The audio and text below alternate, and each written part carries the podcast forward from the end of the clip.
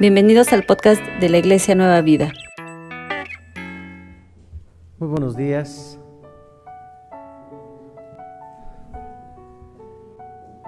Muy buenos días.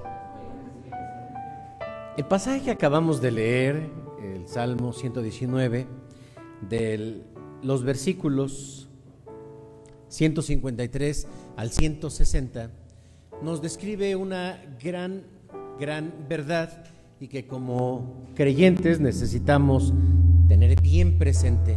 Y es que la Biblia, la palabra de Dios, nos, nos da vida, nos, nos motiva, nos levanta. Por eso es que el título de este mensaje es Vivificados por tu palabra. El autor de estos versículos está pasando por un problema que concretamente no nos, no nos da detalles acerca de él, pero lo que sí afirma una y otra vez que Dios a través de su palabra vivifica nuestra vida y lo dice de tres maneras. La primera es que Dios nos vivifica por las promesas que Él nos ha dado en la Biblia. La segunda forma es a través de leyes muy específicas que Dios ha puesto en su palabra para darnos vida. Y tercero, Dios nos da vida por su misericordia. Y estas tres formas que Dios utiliza para darnos vida a través de la Biblia también nos hablan acerca de tres formas de conflictos que nosotros experimentamos. Así que hermanos, hoy deseo a la luz de la palabra del Señor, que conozcamos ese poder vivificador de la palabra para nuestra vida. Y no solamente que lo conozcamos, sino que también sepamos cómo aplicarlo a nuestra vida. Se habla muy fácil acerca de las promesas. Se, de hecho, se sabe que en la Biblia encontramos cientos, incluso miles de promesas. Pero la pregunta es, ¿todas esas promesas son válidas? ¿Todas esas promesas son para mí? De esto y otras cosas vamos a hablar el día de hoy. Hermanos, los problemas que enfrentamos todos los días, el estrés que manejamos, las deudas, problemas familiares, problemas personales, la enfermedad y todos los procesos por los que pasamos los seres humanos simplemente nos desgastan. Nos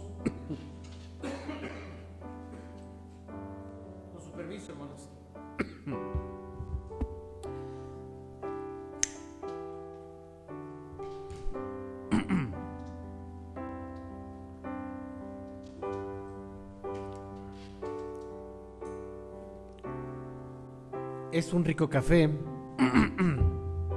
frío que me, trajo Israel. Bien, hermanos, decía hace un momento que todos los problemas nos desaniman. Pensemos en la palabra desanimar. Es una palabra compuesta. Quiere decir que nos quita el ánimo. ¿Y qué significa la palabra ánimo? La palabra ánimo viene de ánima y literalmente significa la vida. Nos quita la vida, nos apaga la vida, se nos van las ganas incluso de vivir. Literalmente podemos incluso quedarnos sin fuerzas, sin ánimo, sin ganas de seguir luchando contra el dolor o contra la enfermedad. No sé si ustedes hayan pasado en algún momento de su vida por, por una circunstancia en la que ya no tienen fuerzas para seguir. No sé si ustedes han escuchado a una persona que diga, ya estoy cansado, ya no quiero seguir, ya no quiero luchar, ya no quiero vivir. Visité a una mujer hace como un mes, un mes y días, una mujer enferma. Y aunque esta mujer se idealizaba, lo cierto es que su ánimo era lo que más le preocupaba a la familia. Parece que se estaba dejando caer, que se estaba dejando morir. Le pregunté, señora, ¿usted desea morirse? Y me dijo, sí, quiero morirme. Y le pregunté, ¿por qué? Si la vida es tan bonita. Y me dijo, no, mire, mi enfermedad es lo de menos. Pero estoy aquí acostada y ninguno de mis hijos me ve. Ninguno de mis hijos me acerca siquiera un vasito con agua. ¿Vienen? Sí vienen, pero vienen a llevarse cosas de la casa. ¿Usted cree que esto es vida? Yo no les intereso a mis hijos. Mi esposo, que era el que me cuidaba, que me ayudaba en los cambios de diálisis, que me acompañaba y que se sentaba conmigo a platicar, acaba de morir. Yo no quiero quedarme, yo quiero morir. En la semana siguiente murió. No tenía ganas, no tenía fuerzas para seguir luchando. Esto mismo le pasó al profeta Elías, que eh, en medio de la persecución, mientras él corría por salvar su vida, llega un momento en el que literalmente se cansó y se dejó caer debajo de un arbusto, debajo de un árbol y dijo, yo me quiero morir. La palabra vivificadora de Dios llegó a través del ángel que le levanta para que siga adelante.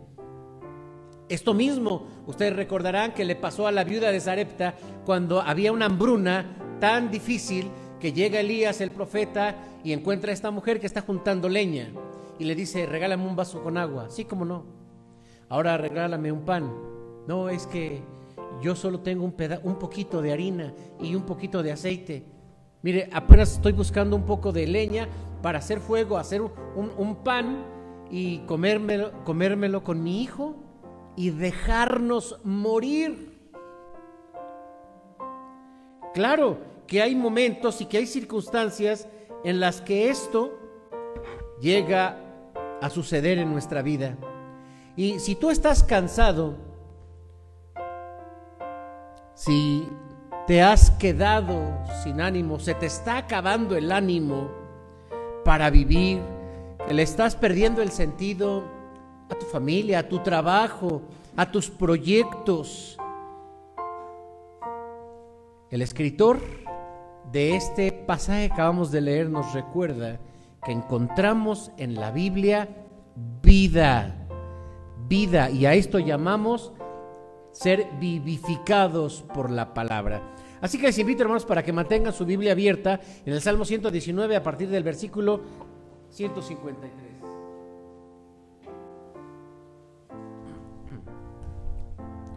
Y les pido que me acompañen a leer el versículo 154. Si quieren leerlo, aquí lo tenemos. Miren, dice así. Defiende mi causa y redímeme, vivifícame conforme a tu palabra. Conforme a tu palabra, en, el hebreo, es conforme a tu dicho, es conforme a tu promesa. ¿Se han preguntado alguna vez por qué Dios hace promesas? ¿Acaso Dios necesita hacer promesas?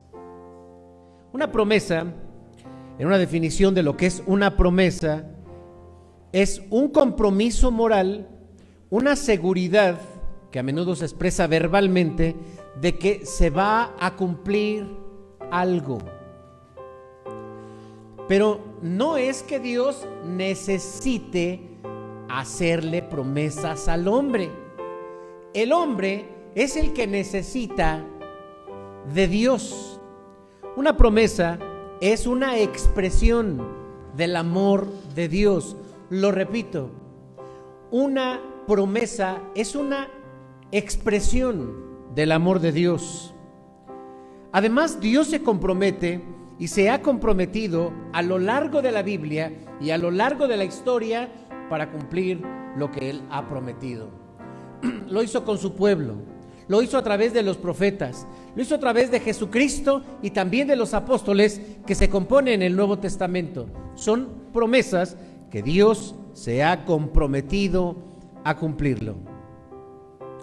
Dice Números capítulo 23, versículo 19 así.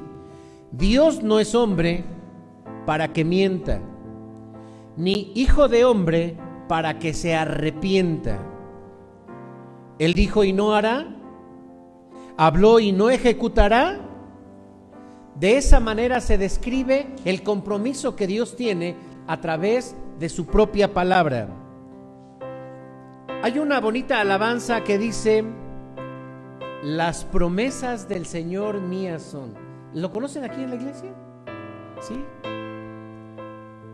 Que las promesas del Señor mías son. ¿Sí es ese? Las promesas del Señor mías son. En la Biblia yo lo leo y sé.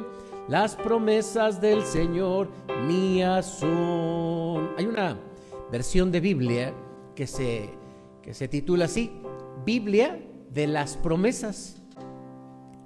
Y tiene resaltado con algún color, eh, con algún diseño, cuáles son las promesas que Dios tiene para nosotros, porque las llegamos a necesitar en algún momento. Porque las promesas, como dije, son la expresión del amor de Dios, pero también nos dan vida. Yo no sé si tú vivas de acuerdo a las promesas de Dios, pero los hijos de Dios estamos llamados a vivir cada día con las promesas del Señor. Eso es vivir también la palabra de Dios. Sí, ahorita hablamos acerca de la obediencia, pero vivir con las promesas de Dios. Mira, por lo menos a mí se me ocurren tres para iniciar el día, o bueno, para distribuirlos en el día. La primera está en Proverbios 16.3. Bueno, la primera está en Eclesiastés 11.6, es desde la mañana. Es como para, para despertar. Por la mañana siembra tu semilla y a la tarde no dejes reposar tu mano, porque no sabes cuál es lo mejor, si esto o aquello, si lo uno o lo otro. Es igual de bueno. Una frase para comenzar el día es una o una promesa de parte de Dios. Vamos a otra para mediodía, Proverbios 16:3. Pon en manos del Señor todas tus obras y todos tus proyectos se cumplirán.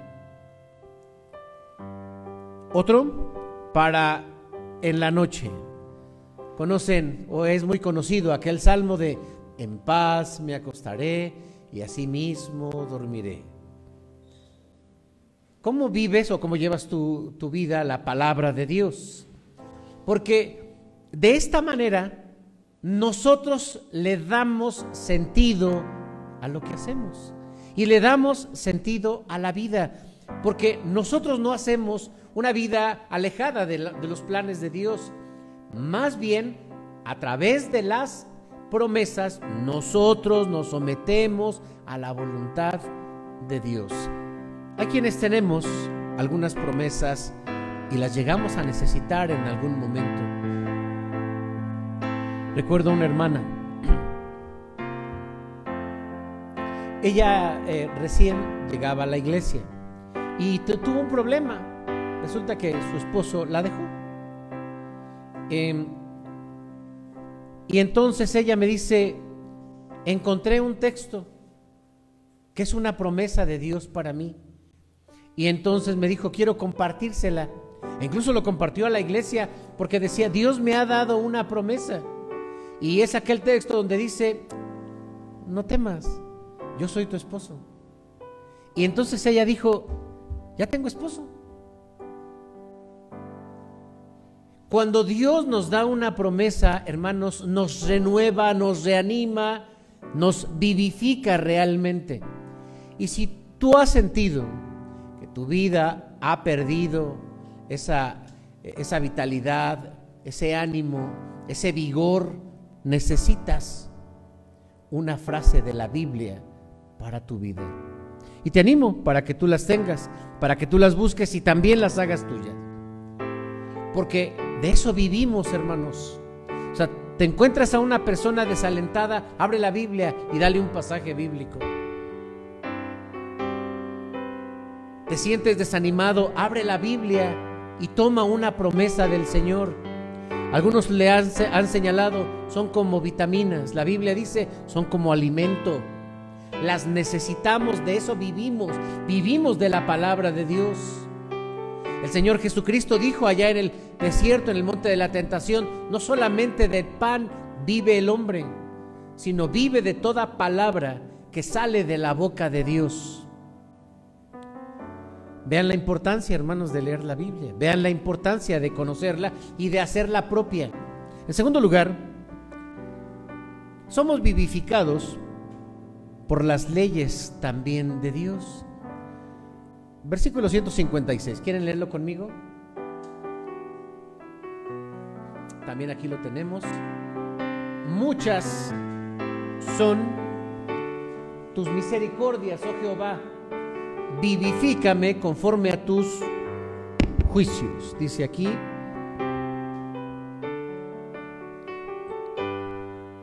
juicios es una relación con los, eh, las leyes de Dios.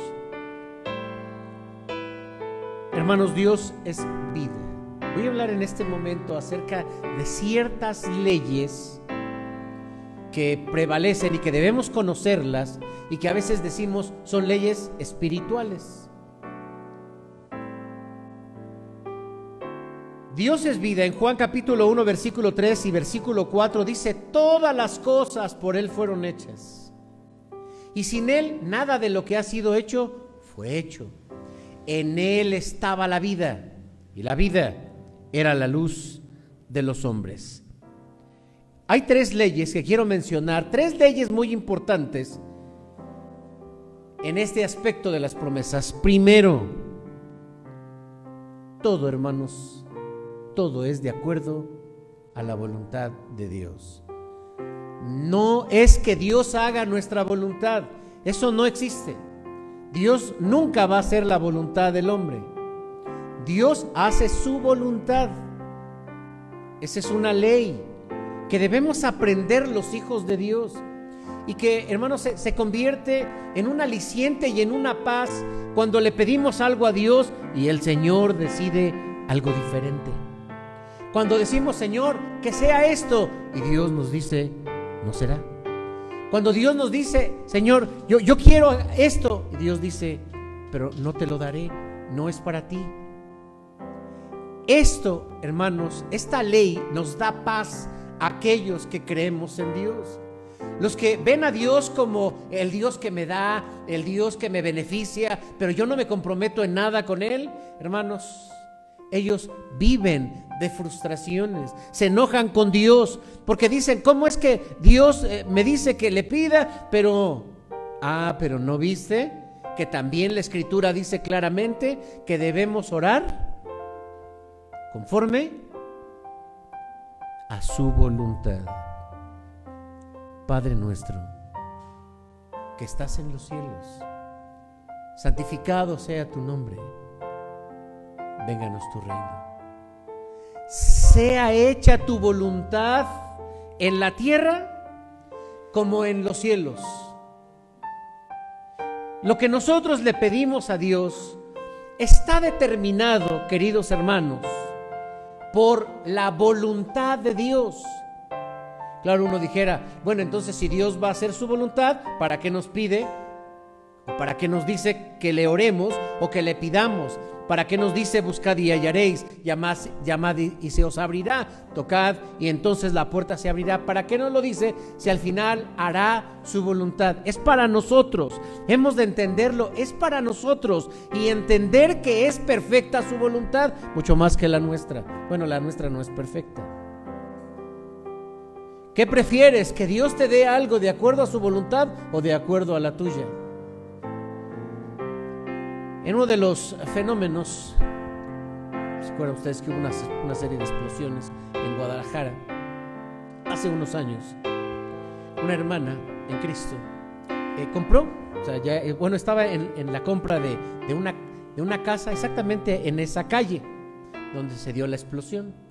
Pero claro, ella no sabía que iba a haber la explosión. Entonces eh, estaba muy contenta, gracias a Dios, porque ya tengo este, todo para la casa. Y, y, de pronto los de la casa le dijeron, ya no se la vendemos. Se enojó con Dios, se enojó con los hermanos de la iglesia y dejó de ir al templo. Un mes más tarde, esa casa voló en pedazos ¿Por qué? Bueno, porque había unos ductos de gas. Estoy haciendo referencia a algo que sucedió y que lo vimos todos por la televisión, o por lo menos los que estábamos en aquel entonces. Y ella dice, Dios me enseñó que su voluntad es perfecta. La voluntad de Dios es perfecta. Aún Jesús, estando en el huerto de Getsemaní, levantó sus ojos al cielo y dijo, Padre, si fuese posible, pase de mí esta copa. Y dice, no sea mi voluntad, sea tu voluntad. Esa es la primer ley. Y tienes que aprender que cuando nos bebemos la palabra de Dios y nutre nuestra vida con esta ley, de que es de acuerdo a su voluntad, hay paz. Señor, esta es tu voluntad. Hay paz. Pero cuando estamos es que yo quiero que sea así, que yo no quiero que sea diferente, no hay paz. Y si no se da como yo espero, menos hay paz, hay resentimiento, hay enojo, hay frustración.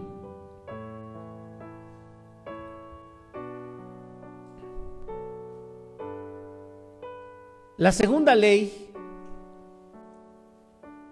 después de que todo es de acuerdo a la voluntad de Dios, es la ley de la obediencia.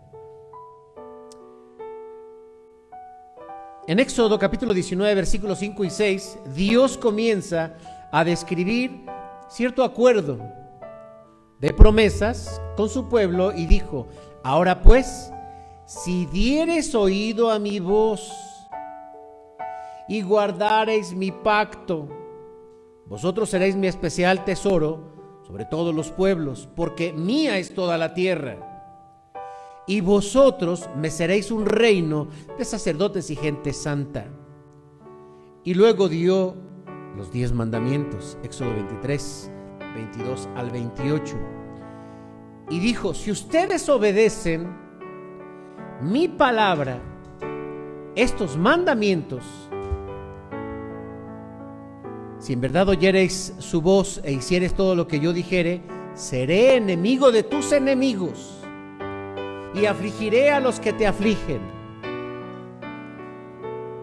También, mas el Eterno, vuestro mas al Eterno vuestro Dios serviréis y a él y él bendecirá tu pan y bendecirá tus aguas y yo quitaré toda enfermedad en medio de ti, versículo 25 Enviaré delante de ti a la avispa para que eche fuera al al Cananeo, al Eteo y a todos sus pueblos de las llanuras. Versículo 28. Ante estas promesas tan bonitas que se escuchaban, el pueblo dijo, dice el versículo, capítulo 24, versículo 3 de Éxodo, todo el pueblo respondió una vez y a una voz y dijo, haremos todas las palabras que el Eterno nos ha dicho. Pues ya conocemos la historia, el pueblo de Israel no fue obediente, hizo todo lo contrario y como consecuencia, pues Dios los entregó también a otros pueblos, se cumple entonces la promesa. Hay entonces una relación con la obediencia. Sí, hay muchas promesas en la Biblia. Y esas promesas están mediadas por esta segunda ley que es la obediencia. De hecho, podríamos decir que cada una de estas promesas está precedida por o alabar a Dios, o confiar en Dios, o cumplir u obedecer. Pero a veces nosotros cercenamos la Biblia. Hace ocho días hablábamos de cómo alteramos la Biblia y la ajustamos a nuestra manera y quitamos ciertas cosas. Imagínense, entonces la gente que no conoce a Dios puede reclamar una promesa y se, nos, y se le puede olvidar la parte de su compromiso, la parte de la obediencia. Hermanos, para Dios es muy importante esta ley y también tiene que ser para nosotros una ley de obediencia y obediencia a su palabra.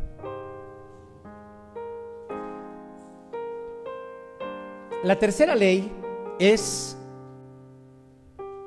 la de la promesa personal. En la Biblia encontramos dos tipos de promesas. Las promesas generales, es decir, que son para todos, para todo creyente de todos los tiempos y de cualquier nación, y hay promesas que son específicas. A veces nosotros los, predicadores o los pastores pasamos por alto esta tercera ley y podemos traer una, una promesa que no es para todos, que solamente competía a alguien en particular en la Biblia o en la historia, pero no es para nosotros y no se va a aplicar. Un ejemplo de, de promesas generales. Primera de Juan, capítulo 1, versículo 9, dice, si confesamos nuestros pecados, Él es fiel y justo para perdonarnos de nuestros pecados y limpiarnos de toda maldad. Porque esta, natural, esta promesa se basa en la naturaleza del perdón y del amor de Dios que está disponible para todas las personas de todos los tiempos. Otro ejemplo es el de Filipenses capítulo 4 versículo 7. Y la paz de Dios que sobrepasa todo entendimiento guardará vuestros corazones y vuestros pensamientos en Cristo Jesús. Y uno dice, sí, pero eso era para los filipenses. Bien, déjenme decirles que el apóstol Pablo, cuando enviaba una carta, esa carta no solo iba, iba para tal eh, congregación en particular, sino que por ejemplo, los Gálatas eran varias congregaciones. Y poco a poco lo que iban haciendo las iglesias es compartirse una copia. Oye, eh, por ejemplo, la iglesia de los filipenses. Nosotros tenemos la carta que nos mandó el apóstol Pablo a los filipenses.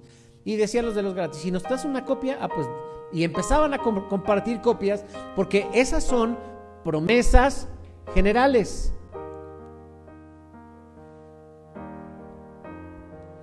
Esta promesa, por ejemplo, de Filipenses capítulo 4, versículo 7, se hace a todos los creyentes que negándose a preocuparse traen sus peticiones a Dios. Otro otra forma de encontrar una promesa universal es cuando aparece la palabra todos o cualquiera. ¿Recuerdan aquel pasaje de Mateo capítulo 11, versículo 28? Venid a mí todos los que estáis trabajados y cargados, y yo os haré descansar. ¿Tienes una carga? Tráela. El Señor te va a dar descanso. De verdad, tráela. El Señor te va a dar descanso. Pero también encontramos en la Biblia algunas promesas que son muy particulares y que no tienen que ver con todo el pueblo de Dios o con todos los creyentes, mucho menos de todos los tiempos. Por ejemplo, tenemos aquella de, y tú Salomón, hijo mío, reconoce al Dios de tu Padre y sírvele de corazón perfecto y con ánimo voluntario. Si tú le buscares, le hallarás, pero si le dejares, Él te desechará para siempre. Y, pero era para Salomón, era para Salomón y de pronto quisiéramos quitarle la, palabra o la promesa a Salomón y traérnosla a nosotros. ¿Esto es posible? Bueno, hay una tercera ley entonces que es la ley de lo personal. Yo creo, hermanos, que la Biblia tiene tantísimas promesas y nosotros le podríamos pedir a Dios que esa promesa que le dio al rey, ya sea al rey Ezequías o, al rey eh, David o al rey Salomón o al rey Saúl, también no, la dieras, no las diera a nosotros.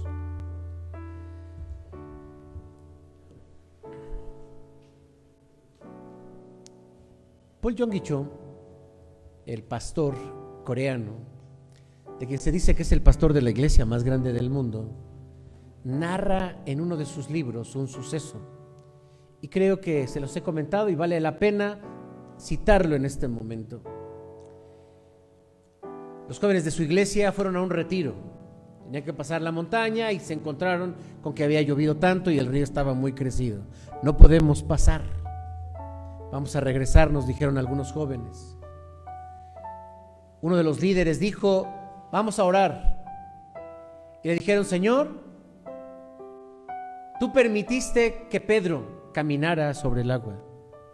Te pedimos que nos ayudes a caminar sobre este río. Eh, la lógica que ellos seguían es, estamos hablando con el mismo Dios. Estamos en una situación de agua, igual que Pedro.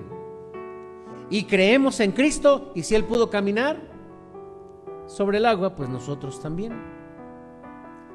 Al día siguiente, los periódicos de Corea del Sur en sus encabezados señalaban, el Dios de los cristianos no escucha las oraciones de sus hijos. Jong que se postró delante de Dios y le preguntó, Dios, ¿por qué? ¿Por qué? ¿Por qué si ellos te pidieron con todo su corazón? ¿Por qué si estaban basados en una parte de la escritura? ¿Por qué los ahogaste a todos? Y Paul Yong Cho responde, Dios me contestó. A Pedro le dije, ven. A ellos no les dije, vengan. Y de ahí escribió un, famoso libro para explicar una de las leyes en cuanto a la palabra de Dios. Y es una ley conocida en el griego como la palabra rema. Y la palabra rema es cuando Dios te la dice a ti.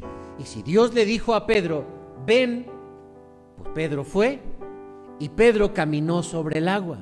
Y a ti te digo, levántate. Y él se levantó. Y podríamos decirle, Señor, dime a mí como a este enfermo, dime a mí como a este leproso, dime a mí como... Y entonces cuando Dios te haga sentir que Dios te lo está diciendo a ti, esa palabra es para ti.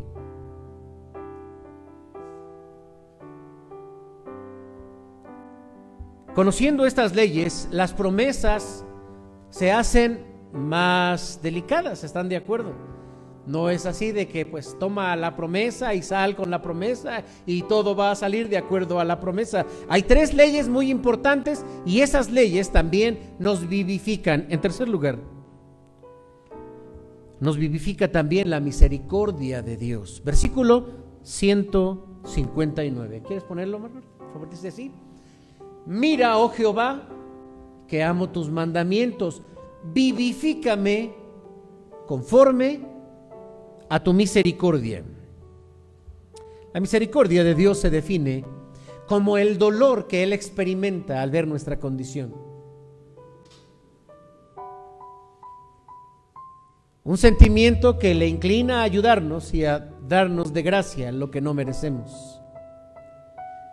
Hermanos, hablamos de este tema porque el hombre está en una condición de muerte.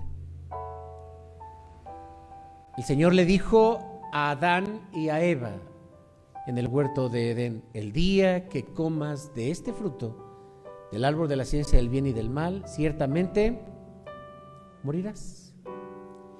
Y ellos comieron y murieron. No solamente comenzaron a morir de una manera física, sino también uno, hubo un alejamiento de parte de Dios en una muerte espiritual. Pero nace ahí en Génesis capítulo 3, versículo 15, la primer promesa de que Jesucristo es el que nos da vida. Y nos da vida a través de la misericordia. Efesios capítulo 2, versículo 1 dice, y Él os dio vida a vosotros cuando estabais muertos en vuestros delitos y en vuestros pecados.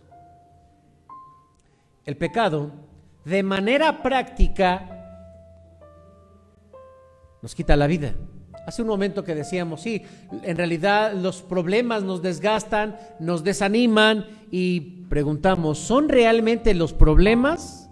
El Señor Jesucristo dijo, al final del Sermón del Monte, el capítulo 7 de Mateo, cualquiera que escuche estas palabras y las hace, le compararé a un hombre prudente que construye su casa sobre la roca. Y ahí, empieza a describir las, las, adversidades. Y viene la lluvia, descienden los ríos, se desbordan y soplan los vientos y esa casa permanece firme. Pero cualquiera que me escuche estas palabras y no las haga, le compararé a un hombre necio que construye su casa sobre la arena. Pues soplan los vientos, se desbordan los ríos, vienen las lluvias y esa casa se acaba. ¿Son los problemas realmente? ¿Dónde estás fundado? ¿Dónde está tu fe? ¿Dónde está anclada tu vida? ¿En las promesas de Dios o en tus habilidades? ¿En tus destrezas? ¿En tus logros? De forma práctica, el pecado nos quita la vida. No solamente cuando hablamos del pecado original, la práctica del pecado, las adicciones, nos quitan la vida, es una forma de morir. La depresión nos quita la vida. Vivir en desobediencia y en mentira nos quita la vida. La enfermedad nos quita la vida. Ponernos en situaciones de riesgo también nos quita la vida. Y lo lamentable es que encontremos a personas que no quieren cambiar que no quieren la vida, porque no quieren dejar el pecado, no quieren dejar la adicción, no quieren dejar la mentira y tampoco quieren curarse.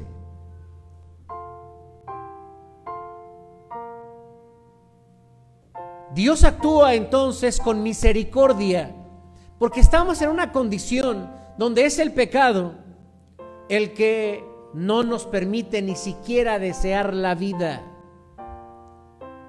Si en algún momento llegamos a experimentar ese deseo, yo no quiero vivir, déjame decirte que Dios es vida. Y estaríamos diciendo, pues yo no quiero a Dios. Oye, ¿y la vida eterna? Pues si no quiero vivir aquí. Ahora imagínate toda la eternidad.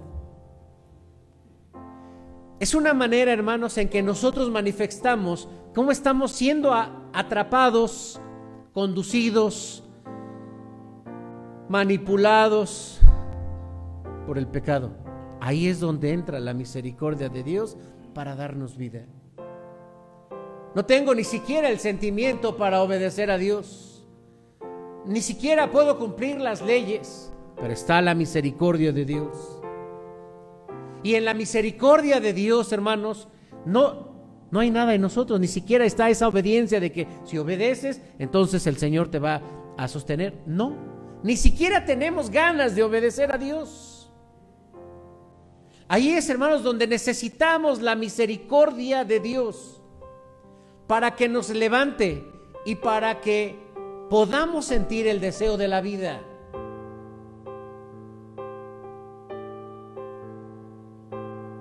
Dios produce a través de su Espíritu Santo, y ahí viene la regeneración, el deseo de vivir el deseo de vivir, y cuando hay deseo de vivir, hay fuerza, y entonces Dios en su gracia y en su misericordia nos hace que soltemos el pecado y todo aquello que nos lleva a la muerte.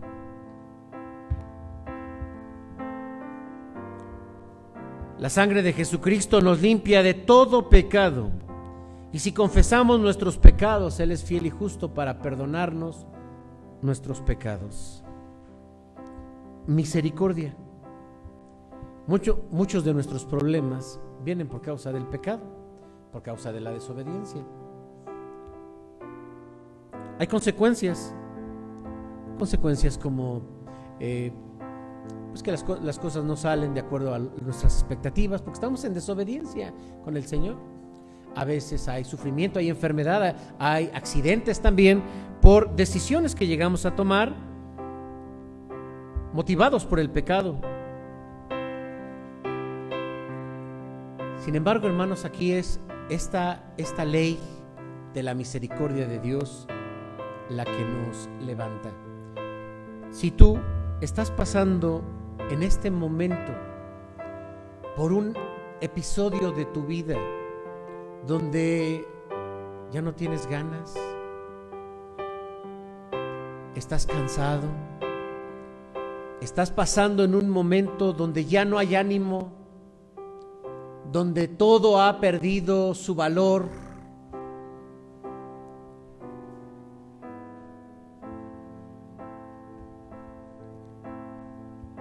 Tal vez estás necesitando en este momento una promesa de parte de Dios. O tal vez necesitas un cambio en tu vida, dejar el pecado. O tal vez la misericordia de Dios. La Biblia está ahí para ti. ¿Qué necesitas en este momento? La palabra de Dios es vida y está para ti hoy, para renovarte, para motivarte, para que ames la Biblia. Por lo tanto, sea leída, sea escuchada, sea a través de un himno, de una alabanza. La Biblia es renovadora. Ponte de pie, por favor. Hagamos una oración.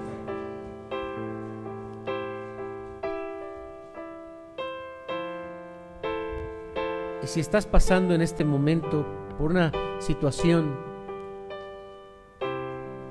de cansancio, te invito para que traigas tu carga ante nuestro Señor y le digas, Señor, toma mi carga, toma esto que me pesa. Si estás viviendo alejado de Dios, Señor, ten misericordia ten compasión de mí.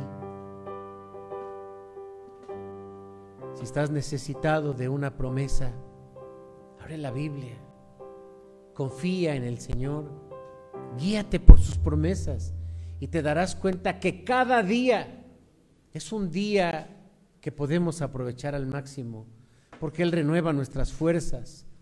Cada día, porque Él hace nuevas todas las cosas, cada día porque el concepto de renovación viene de Él y Él quiere que seamos diferentes.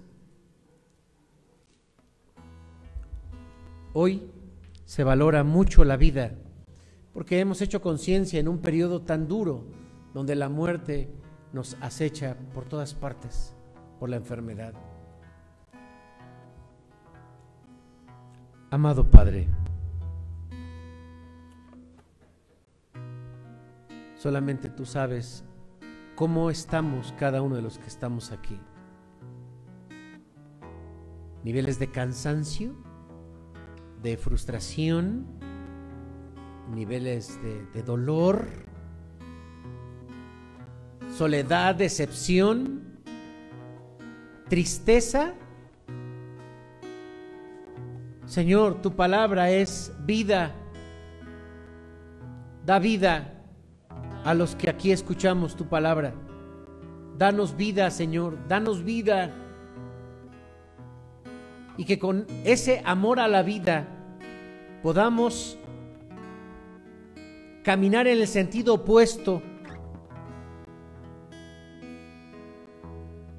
Si amamos la vida, te amamos a ti.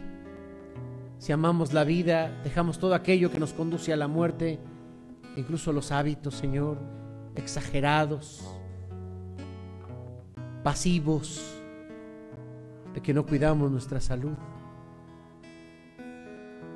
Ten misericordia, Señor, para que, ya que tenemos en este tiempo tu palabra, de una manera muy accesible, la Biblia, Señor, está al alcance de todos, o de la mayoría, pero es posible tener hoy la palabra Señor, que no solo esté guardada en casa, que esté guardada en nuestro corazón. Que no sea, Señor, solamente un libro de texto dominical, que sea nuestro pan diario. Señor, gracias por darnos tu palabra, gracias por darnos la vida. Tú eres la vida, amamos la vida, te amamos a ti, alabado seas. En el nombre de Cristo oramos. Amén. Si quieres aprender más acerca de Dios, te invitamos a seguir en nuestras redes sociales que son Spotify, INP Nueva Vida, JM, Facebook, Iglesia Nacional Presbiteriana Nueva Vida, YouTube, INP Nueva Vida, JM, Instagram, arroba INP Nueva Vida. El correo electrónico, si nos gustas contactar, es inpnuevavida.gmail.com. Dios te bendiga.